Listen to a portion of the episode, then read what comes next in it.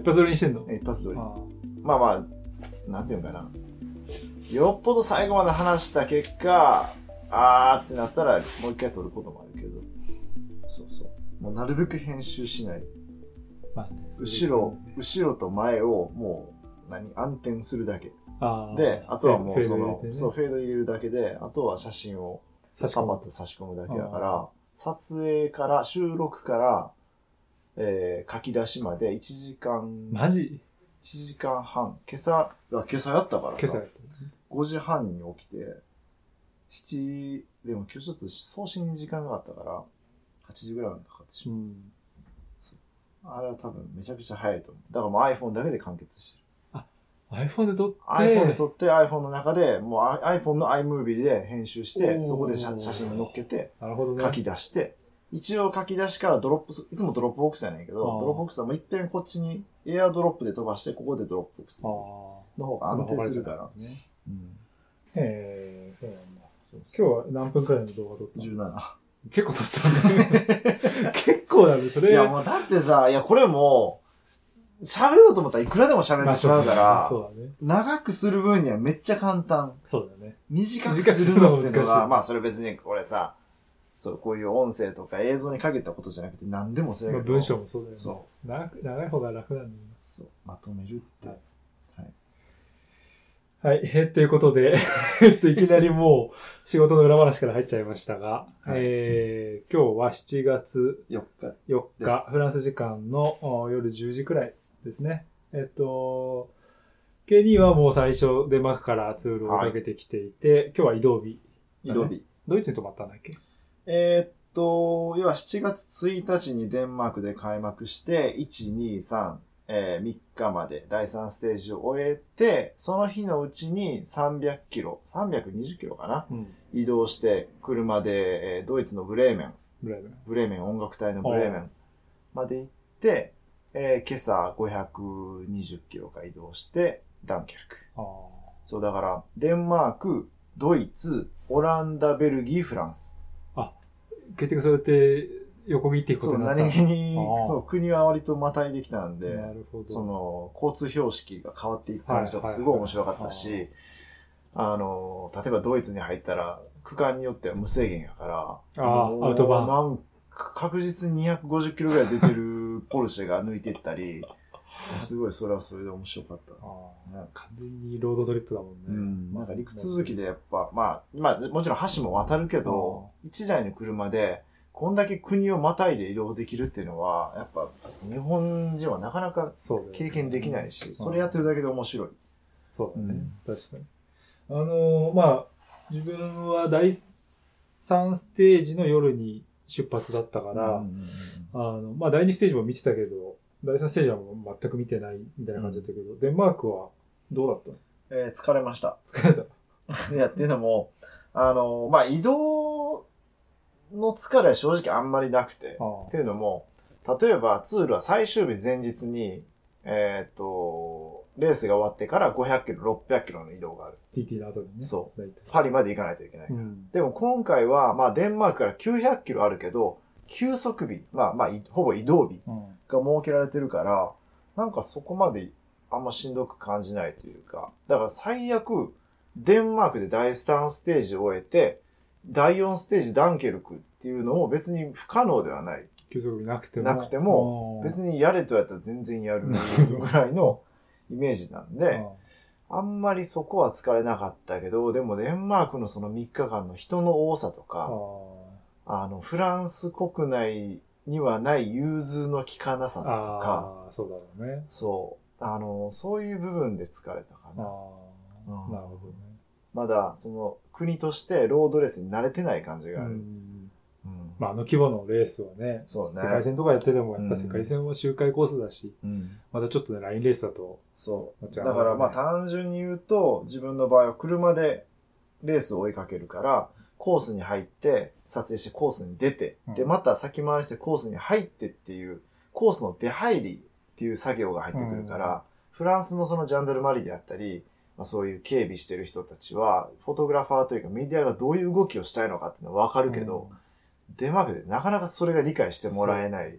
入れないよってなっちゃう。そう。で、結構ね、なんかもう国民性なんやろうけど、フランスって、なんかそれぞれの担当者がそれぞれ判断してくれる感じがある。うん、自分の裁量で、ああ、もういいよいいよ、もう絶対大丈夫やから、みたいな。でも、例えば日本やったらなかなかそうもいかないし、うん。そういうちょっとね、あの、うん、起点が効かないというか、あ上に確認します的な感じがデンマークあって、うん。うん。まあまあそういうやっぱイベントに大きなロードレースっていう、ツールドフランスっていうイベントに慣れてないからっていうのもあるんやけどね。うんそういう動きにくさもあったりしたけど、でもまあ盛り上がってたから楽しかったけどうね。ん。うん。まあ、絵絵としてもね、またちょっといつもと違うの。がうん。撮れたんじゃないかなとは思うけど。そあの、え、グレートベルトブリッジはどうしたの？ブリッジは、あのーまあ J スポーツの、えっと、ズームレポート。うん。を毎日やってて、それの、まあどこでやるかってなった時に、まあ向こうのその担当の人とずっと LINE でやり取りすんねんけど、まあ風も強いし、じゃあ橋の上でお願いしますってなって。うんで、えーあ、じゃあいいですよって言ったものの、デンマークの、まあこれもちょっとデンマークのしんどいところだ,、うんだったのは、なんかね、電波、携帯の電波が入ってるけど人が多すぎて繋がらない。っていう現象がすごい多くて、うん 4G が入ってるけど、自分はフランスの SIM カードを使ってやってるがゆえに、向こうだってローミングになるのね。はい。ローミングがすごい弾かれてる感じがあって、地元の人は使えてんのに、同じテリアっていうキャリアを拾ってんのに、ローミングやからか全然使えないみたいなのが、すごい多かったから、あの、人が多いところでは基本的に電話できないっていうのはもう分かってて、うん。で、橋の上なら行けるわと思って、橋の上行ったら、人を避けるために橋の上そう、それもあった。でも、ちょっと、ね、結局電波がそんな良くなかったから、音声が入らなかったり、でも映像入ってたから、風の強さをなんかこう、表現して見せれたけどね。うん。そうそう。でまあ結局、もうガンガン向かい風だったから別にレースとしてはそこまで動かなかったけそうね。ううんんまあでもグレートブリッジ、グレートベルトブリッジで、にいたんだね、写真撮るったら。いや、えっと、でもあれ、グレートベルトを渡り切った、渡り切ってすぐのところがフィニッシュだったから、ね。あの、まあ、そこで撮ろうかとも思ったけど、大会最初の集団スプリントやったしうん、マイヨジョーヌが動く可能性もあったスプリントやったから、フィニッシュで撮った。あ、そうか、フィニッシュで写真撮ってたんですよ、そうね。しかもワウトにピント合わせてたね。あのね、ワウトが勝つと思った。いや、もうね、あのヤコブセンには申し訳ないけど、ワウトが一番最短のベストラインを走ってて、しかもあの、マイヨベール着てるから、見つけもう、あ、もう、もうこれはマイヨベールやろと思ったら、横でちょっと、あの、クイックステップのね、アルファヴィニルさんがズガーンと来て、はい、ちょっとミスりましたけどね。って、きあの、あその第2ステージはみんなミスってた。みんなもワウトに合わせて。た。なるほど。うん。うん。本当に残り10メートルぐらいでヤコブさんがパッと前にあ加速したから、ちょっとね、まあでもハンドルが投げるところ、ハンドル投げるところとかはまあ取れてるから、スプリント自体は取れてたーし、いいのかなと。自分をそうやって慰めてうん納得させてるって。昨日はなんか、昨日は僕もだからレース見てないけど、だいぶ接戦のスプリントだったん昨日も結局、その、ちょっとデンマークあるあるなのか、まあ、海国外スタートあるあるかもしれないけど、なんか、その地元の選手に花を持たせる的な、まあ、マグナスコロトが逃げて、えー、もう別に、誰が言い出したわけでもないけど、彼にやっぱ活かせて、うんまあもう確実にデンマークがそれで盛り上がったから、もうコース上の盛り上がりがすごかったからね。もう波、歓声の波が遠くからやってくるの。ヘリコプターが来たじゃなくて、もう歓声の波がやってくるから、あレース来たってわかるぐらい、うん。マグナスコルトが、それを130キロ、140キロ逃げて、で、まあ山岳賞を取って、で、うんまあ、もうレースとしても盛り上がったし、で、まあ、良きところで捕まえて、集団スプリント。特にこう、みんな安全に乗り切りたいみたいなうん。雰囲気が若干あって、まあ結果的に、まあ落車はあったけど、リタイアはいなかったし、今のところ。うん。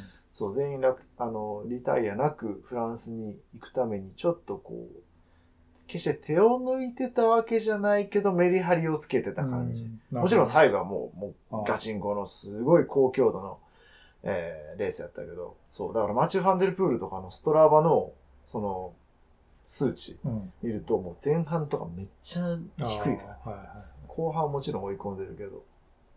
い。まあなんかツールだと珍しい。ジロだとね、結構そういうことある感じだけどうん、ツールでそれってやっぱ珍しい感じもするね。まあね、だから、一応第4ステージ、フランス、ダンケルクからカレーのステージからはまあもう、うん、結構前半からガンガン、えっ、と、他のチームも、デンマーク人以外の選手ももっとモチベーション持って逃げる感じがするし、ね。まあプロチームとかはね、やうん。っぱり動かないとってところあるそう、だから、二日目に B&B が二人逃げに送り込んだけど、うん。まあちょっとパッとしなかったそう、パッとしなかったし、結果的にデンマーク人とノルウェー人が先行するっていう展開になって、まあ若干そういうのはあると思う。その、うんまあ地元北欧人選手。結局ノルウェー人もすごい、あの、観客多かったし。みたいなね。うん。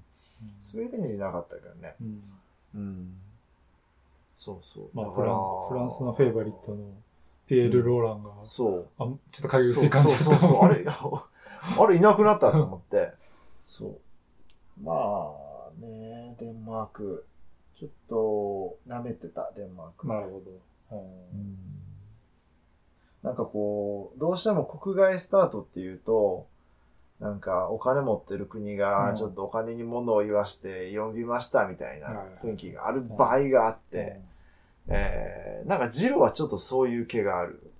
まあ、うんあったね、何回かそういうことはね。そう。知名度的なものもやっぱあるうし、んあの、デンマークで開幕したこともあったけど、うんやっぱ盛り上がってるかっていうと、正直ちょっと、なんか違う。うんうん。そうなんか、明らかにお金の匂いがする。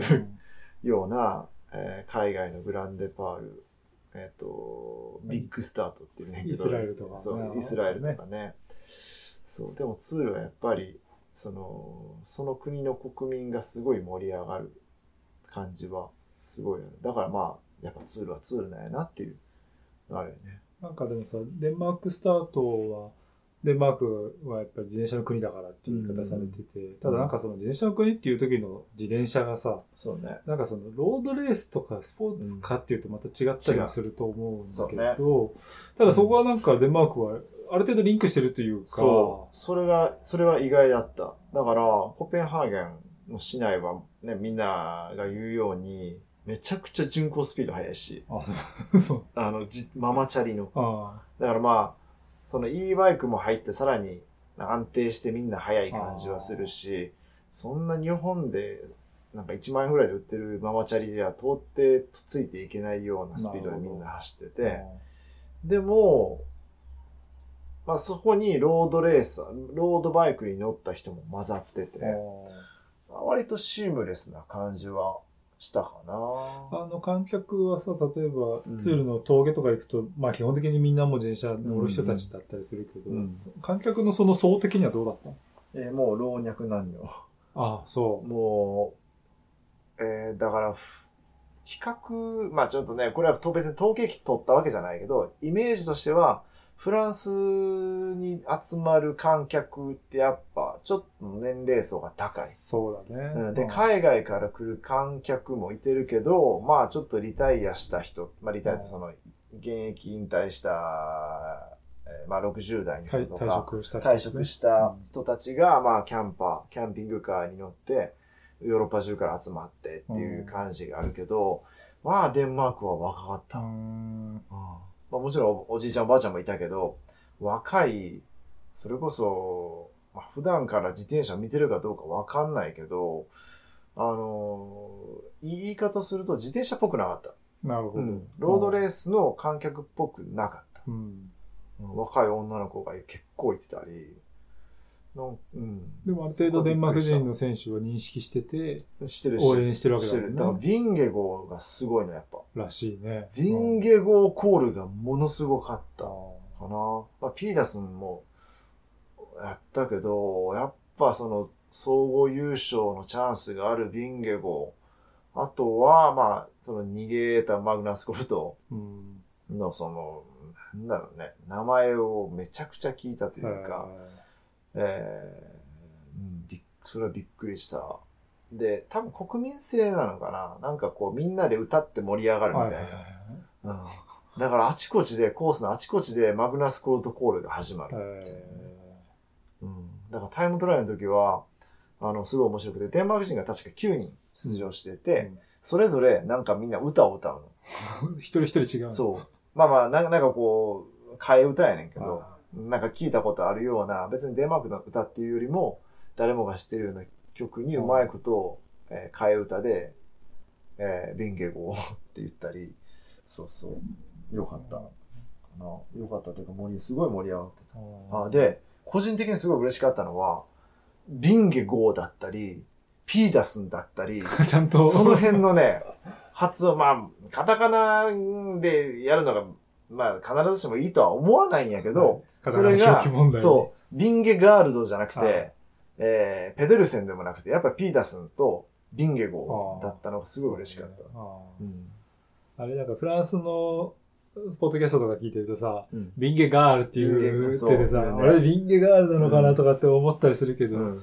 チームプレゼンの時ビンゲゴーって言ってたですね。ゲゴー。しっかり言ってたね。あまあだから、まあそれも、そのカタカナの表記を作るときもデンマークの、こう、まあ詳しい人とか、一応その、現地の人の意見も入れたりしたから、そう、あ、いけてるやんっていうのがね。ーまあでもこれからますますデンマーク人選手とか増えてくるだろうから、増えてくるねまあこんなツールがあることでね、またうんいろんな若い人に知られて自転車が盛んになるっていう多分循環も生まれるだろうから、うんうんまあカタカナ表記大変になってくると思うけど。いやー大変や。北欧の選手たちが何気に大変っていうのも、結構ベルギー人とかオランダ人の表記も大変やねんけど、もうすでに出てる表記が多くて。そうだね。そう。まあその前例があるという自転車競技の選手だけじゃなくて、まあスポーツ選手、サッカー選手であったり、あとは、うんなんやろ、うん、政治家だったり、うんアーティストとか、ね、なんか、他のジャンルのすでに出てる名前があるけど、デンマーク人、ノルウェー人あんまり出てなくて、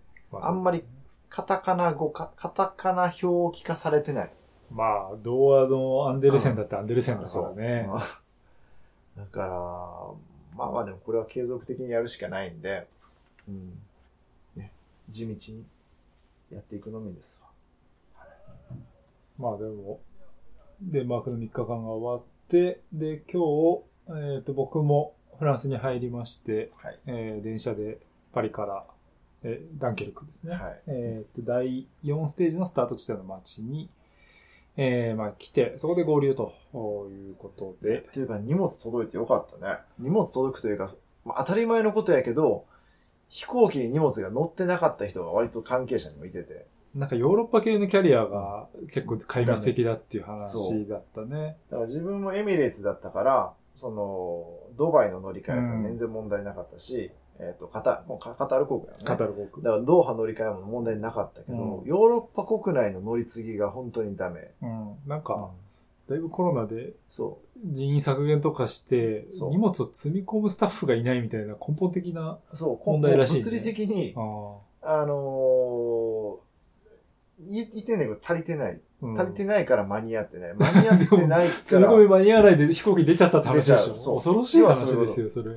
そう。だから、ゆうたも、その、こっちに着いて、待たなあかんけど、多分待てば出てくるそうっていう。ね。あそうちょっとね、出てくるの遅くて、うんはハラハラしたんですけど。結構ハラハラしたけどね。でもそれ選手とか関係者もね、もう割と構。、えっと、知ってるところで言うと3人ぐらいはあそう。荷物が届かなくて、えーっていうのは知り合いいてるけど、でも結果的に数日待てば、えー到着したって人が多いかあな。うん、選手も一人えっと、イタリアから飛んできたけど、えー荷物が届かなくて2日後に荷物が届いたみたいなうん。選手もいたし、まあ、別にくじ引きしてるわけじゃないけど、まあでも全日本のあの荒城選手も多分そういうことだろうしね。そう。ジャージが届かなかったそうね。だからおそらくフランス、ん？あの時バルセロナから飛んでんのかな。いや、ヨーロッパから荷物が飛んでなかったんだと思う。うん。そういうところにも新型コロナウイルスのまあ 影響がまだあるっていうね。ただ、あの、こっち来て分かったと思うけど、誰もマスクしてねい。やー、だから、空港まではね、良かったけど、うん良かったというかあれだけど、街に、電車に乗ったらもう全然違う。全然違う。なんかあの、ビフォーコロナが、をもうすでに忘れかけているから、こんなに。こんなだったっけっていうね、ちょっとね。うん。で、さっき海沿いのレストランでね、みんなでご飯食べましたけど、もうすごい人の密度のうん。ね、レストランもあったりとかして、そう。ちょっとね、そうよね。だからまあちょっとここ1週間、2週間また、フランスも感染者がちょっと上昇傾向に、まあ日本もまた上昇傾向にあるけど、ちょっとまあ今後またどうなるかわからんけど、別に大会かの、その2の会場でもマスクをしないといけないっていうのは、選手と接近するときだけ。うん、別にじゃあプレスセンターでしないといけないっていうのは全くないし、うその辺がね、なんかもう、もうすでにそれに慣れてしまってて。そうだね、ケニアの場合はそうだよね。そう。いやなんか、フランスに。入るときだって何も書類提出いらないし、いらない。うん PCR 検査の証明とかもワクチン証明すらいらないっていうことで、ちょっとね、あ結構、あっけに取られたところはあったんですけど。隔離なんて全くないしそうね。だからデンマークとか、そえっと、1日の新規感染者数1500人とかめちゃくちゃ少なくて、うんどういうことやねんと思いながらね。ね。ワクチンがまあ、うん効いてるのか。うんただまあ、えーす今ちょっとこっち涼しい。うん。日本と比べると涼しいそうから、えー、25度とかうん30度いかない日が多くて、で、まあ、カラッとしてて、あの、こんなん日本で35度、6度でマスクはちょっと今帰って無理やなって、そねそれが逆に心配になったりする。まあね、まあ、本当に、あの、ダンケルクの駅に降りてすぐ思ったけど、風はね、やっぱ涼しくて、うん結構、やっぱり今、フランスのまあ一番北と言ってもいいようなとこなので、ダンケルク。そうね、フランス本土で言うと一番北にある。うん。うん。っていうね、感じで、あの、まあ本当に過ごしやすいけど、まあ街というか海岸線は本当に夏のうん。雰囲気も出てて、うんまあ本当にツールフランス7月のうん。ツールだなという感じも予約してきたけども、うんまあでもなんか、明日スタートする街の割にはちょっと静かかなっていう気もしたけどね。まあね。それは確かに静かっちゃ静かな感じはある。うんまあでも、選手たち、チームは結構分散してて、うん彼、明日のフィニッシュ地点、彼の方に止まってるチームも多くて、ね。まあ分散してるからかな、うん一箇所集中してる感じはあんまりない。うん、まあまあでも明日、朝になればスタート地点は賑やかですよ、ツール・ド・フランスは。そう。間違いなく。それをちょっとね、見れるのも楽しみですけど、うん。なんか、まあ、あの、この、北フランスってやっぱり結構電車が盛んな地域でもあって、まあ結構ね、あの、もちろんパリルーベなんかは北フランスの方ですけど、ツール・ド・ノルマンディとか、うん。で、このダンケルクは、キャドル・ジュール・ド・ダンケルクっていうね、えっ、と、まあ4日間レースと言いつつ、今6日間とかだっけそうな。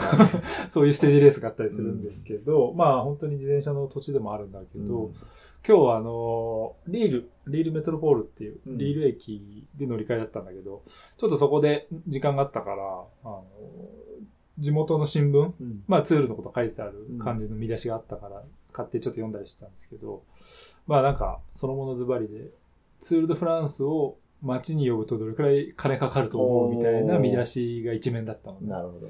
で、なんかこれ、それってその、いや、こんな金かかりすぎるイベント呼んじゃって、うんみたいな論評なのかなと思って読み始めたら、逆で、うん。いかに各この辺りの、えっ、と、ノール県とパドカレ県かな、が二つ、まあ、今日、明日のステージなんか入ってきて、明後日もまあ、あのアランベールとかね、それこそ、行くんだけど、あの、その自治体がどれくらいお金を使ってツールを招致していて、うん。どれくらいの経済効果があるかみたいな、うん。あの、インタビューをその担当者にしてたんだけど、ちょっと、あの、具体的な金額忘れてたんですけど、えー一つ印象的だったのは、1、払った1ユーロあたりに対して、えーと4ユーロか5ユーロくらいのバッグがある。マジうか。んそれはすごいかね。あの、ぶっちゃけすごい安い金額で宣伝できてウハウハだよっていうのは、大体の自治体の人が、トーンが合ってた記事だったんですよ。なるほど。なんかちょっとね、ツールって言うと何千万もかけてっていう印象あるんだけど、実は実際の人にとっては旨味のある、うんう。あの投資にもなっているところもあるっうんていう。そうね。うん。だだからロードレースってやっぱりその観光地のアピールとの相性がやっぱすごいいいから。うん。ね。うん。でなんかそれで見せ面白かったのは、やっぱり招致で決まると、うん。今年の1月とかに、その撮影スタッフとかを全員呼んで、どこが街の見どころかっていうのをプレゼンして、うんうんで、どこを撮るかとか決めるらしいんだよ、うん。だからそれくらい緻密うん。に、いわば街のプロモーションビデオを作ってくれるわけだから、そう。だから J スポーツとかでも時々なんかこう古い、えーねシャトー、あうんのお城が映って、次教会が映って、うんうんうんで、そこに、えー説明が絶対書かれてるわけね。1600何年に消失してみたいな。うんうんそういうのが一通り、もう台本としてテレビ局に行ってる。そういうことだよね。うんえっ、と、この後何が映るっていうのがもう情報として言ってるから、もう完全にアピールやよね、観光の。そうねすごく、あのーこんだけ一日何百キロも移動して、えー空撮で綺麗に撮れて、で、まあレースが常に動いてるわけじゃないから、ってい う、この、逆手に取った観光地のアピールのしやすさっていう相性の良さ。素晴らしいね、素晴らしい。だから、これを、だからじゃあ日本でどうしたらいいかって言われたら、ちょっとまたわからんけど、でもやっぱ印象的だったのは去年の東京オリンピックで、あ見たことない日本を見た感じ。もあったから、やっぱりうまいこと取れば、すごく魅力的に、うん日本というか、その国を発信できるっていう意味で、いや、ロードレースはこれちょっと今後もいいんじゃないかなと思います。なんか日本の場合はただ、あの、できるコースからと優先するでしょ。まあね。で、多分、ツールの場合は、うんここを通したい、うん観光的にここを通したいから始まってコースを引いてるから、うんやっぱり映像にどんどん要素が入ってくるうん。そうね。うん、そこの違いはもしかしたらあるかもしいやーこのコースの設定、まあツールに限った話じゃなくて、ジロでもベルタでもそれは、毎年コースが変わるレース。をどうやって、どんないろんな兼ね合いもいろんなことを考慮しながら設定するのか、もちろんスポーツとしての、えー、なんだろうなね。要素も含めながら、レースがここで動動いて、みたいな、そういうことも含めながら、うん、設定するのってめちゃくちゃ面白いと思うけど、めちゃくちゃ大変だとで、大体思惑通りにいかないところも あると思うけど、思う。うんうん、でもまあ本当に緻密だし、まあそういう経済効果もちゃんともたらしてるっていう、だから、らウィンウィンなわけだよね。うんそうねうん。それは本当ある1し、ユーロで4ユーロは大きいな。大きい。それが何千万とかっていう単位だからさ。うんでも本当に、うんあの、かんで、面白かったのは、ルーベうんなんかは、やっぱパリルーベのイメージとかもすごい強いから、今すごい自転車の、あのー発信に力を入れてて、うん世界戦、あのトラックの世界戦とかルーベのうんピストでベルドロームでやったりするんだけど、まあそういうのも含めて自転車の結構大きい大会を誘致する。で、やっぱそれを見て、あの結構外国から自転車乗りに、そういうパリルーベの面影を探しに自転車乗り来る人たちも結構いるんだよみたいなことを書かれてたうん国うんで上がってたのがニュージーランドと中国。すごいね。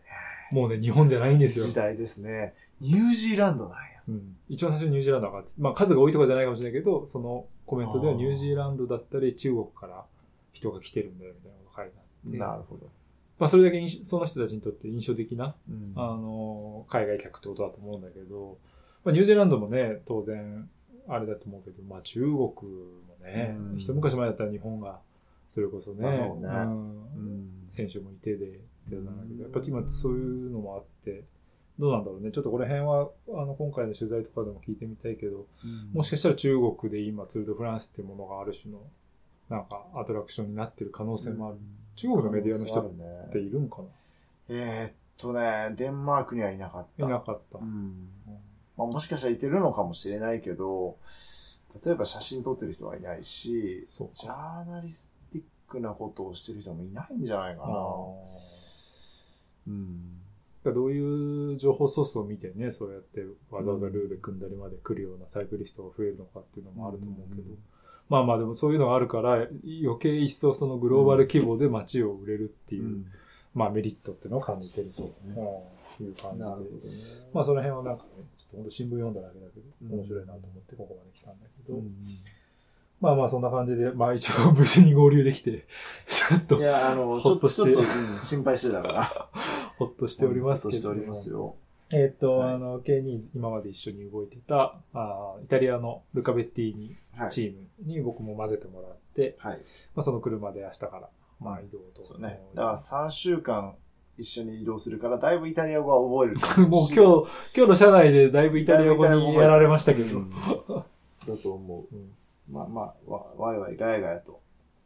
そうね、うんでもすごい楽しそうになんかやってる感じがしたので、それはなんかね、うんそうね。結構、その、地元のフランスの人と動くのとまた違う見え方もするだろうし、で、隣の国の人っていうのもまた面白くてうん。ー確かその辺の感覚の違いとかが見れて、割と新鮮な、うん、感じ。まあ彼らは割とその、うん、オープンな、に。うん、そうだね。ものの見方するから、うん。すごいその辺は面白いし、うん。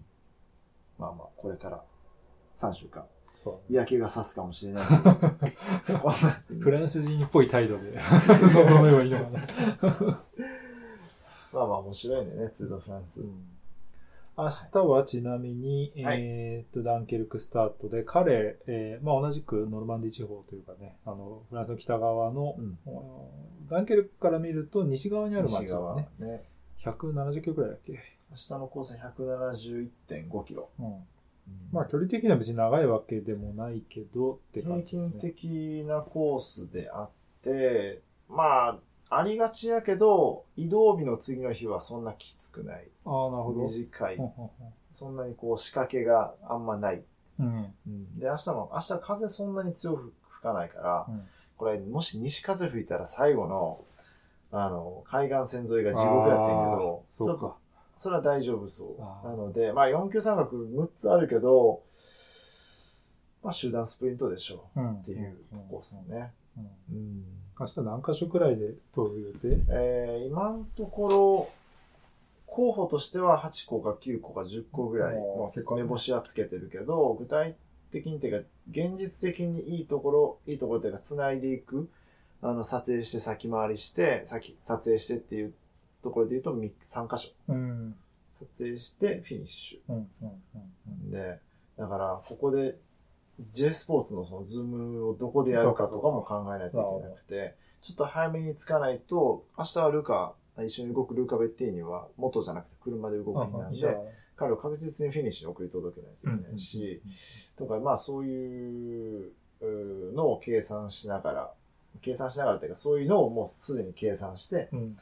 えーどういう行動パターンでするかっていうのは、まあ何パターンも用意して、かな。うん。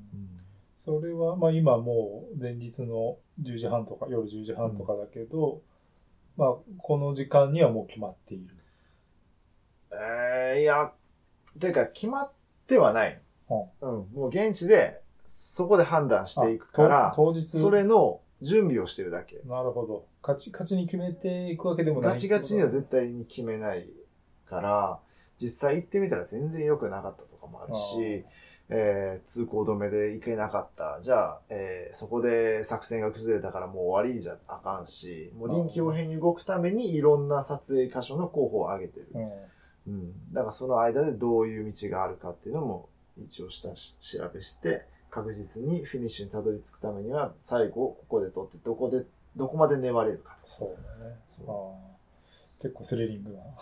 結構すことにもなりそうだけど。やけど、結構ハマった時は面白いし。なるほどね。うん。まあ明日は楽ちんです。難しくない。うん。うん。うんですね。じゃあ、まあ明日は僕は今大会初めての、まあ、コースインということになるので、まあそれも楽しみにしつつということで、うんまあこんな感じで、ね、今ちょっと何分くらい撮ってるかわかんないけど、まあ今日はね、だいぶ夜遅い感じだけど、まあタイミングによってはレース終わった直後とか、まあうまく、ねうんプレスセンターで撮ったりとか、なんかせっかくなんで余裕があれば、あの現地の音撮ったりとか、うんあと、なんか、山岳では、あの、グルペットの選手とかまで待つようなことがもしあるなら、うんあの、まあ、ね、車全部履けるので待たなきゃいけない時とかあるから、うんその時はなんかちょっと、グルペットの選手たち通過する時の、ちょっと、なんでしょう、状況説明というか実況とかもしようかなと。うん。なん。かなかなか映像に映ってこないんで。ね。やっぱ、うーん、来てみないとわからないことがやっぱ多すぎるから、ね。ロードレースって。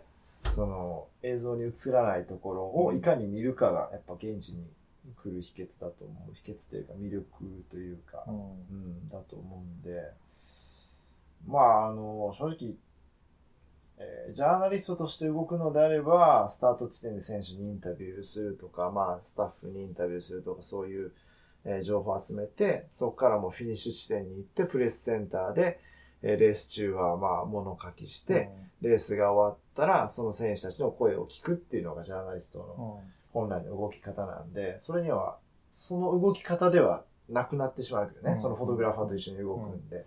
まあでも、フォトグラファーと一緒に動くことによって、コースのいろんなところを実際に見れるし、そうその観客の様子であったりは、これ本当にもうき来ないとわからないことなんで。まあ、今回はね、結構裏テーマとしては、観客の人たちともちょっといろいろ話を聞きたいなとは思っていて、あの、ツールの沿道にいる人たちって誰なんだろうっていうのもね、うん。毎回結構疑問に思ってたところもあったんで、うんうんまあ、そういう意味で、フォトグラファー的な動き方できるのがいいかなとは思っているのでね、まあ、明日以降そんな風にやっていければと思います。ということで、よくこの時間まで起きてたね。もう時差ボケ、もう日本時間朝みたいな感じだと思いますけど、はい。この後サクッと編集して、お届けしてという感じで、まあできるだけ、えー日本時間の朝の時間にね、には上がっているというような感じにしていきたいと思います。ということで、じゃあ、記念すべきフランス第1回目、えっ、と、ダンケルクの、えープルミエールクラスという、はいクラスはい素晴らしいホテルから、素晴らしい、上質な、快適な、はい、第ワンダ1級、フルな。あの、詳細は省きますが、えっと、カッコ第1級ホテルから、あーお届けしました。えー、小俣ゆふたと、K にですね、辻 K でしお届けしました。じゃあまた明日。アドバン。